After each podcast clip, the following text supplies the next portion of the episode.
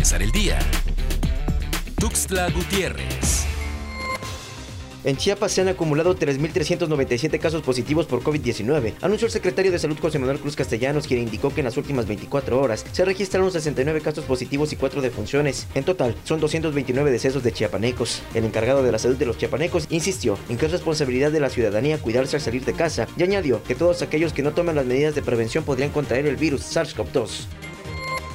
De un total de 2.063 pacientes recuperados por COVID-19, solo uno ha acudido a donar plasma para salvar a pacientes que se encuentran graves. Este proceso es una alternativa que ha implementado el Instituto Mexicano del Seguro Social en la clínica número 2 de Tuxtla Gutiérrez. Sin embargo, los pacientes recuperados no han acudido a este llamado de solidaridad. En Chiapas, la Secretaría de Salud reporta 111 casos confirmados de dengue. Sin embargo, la ciudadanía, lejos de permitir que se realice la nebulización para atacar al mosquito transmisión, se ha negado a estos operativos en diferentes municipios. La Secretaría de Educación en Chiapas indicó que ante el escenario actual que se vive en México, se determinó cancelar el examen de ingreso al nivel de secundaria a los alumnos que egresaron de sexto grado de primaria, en tanto, en tanto que los que cursan primero y segundo pasarán al siguiente nivel.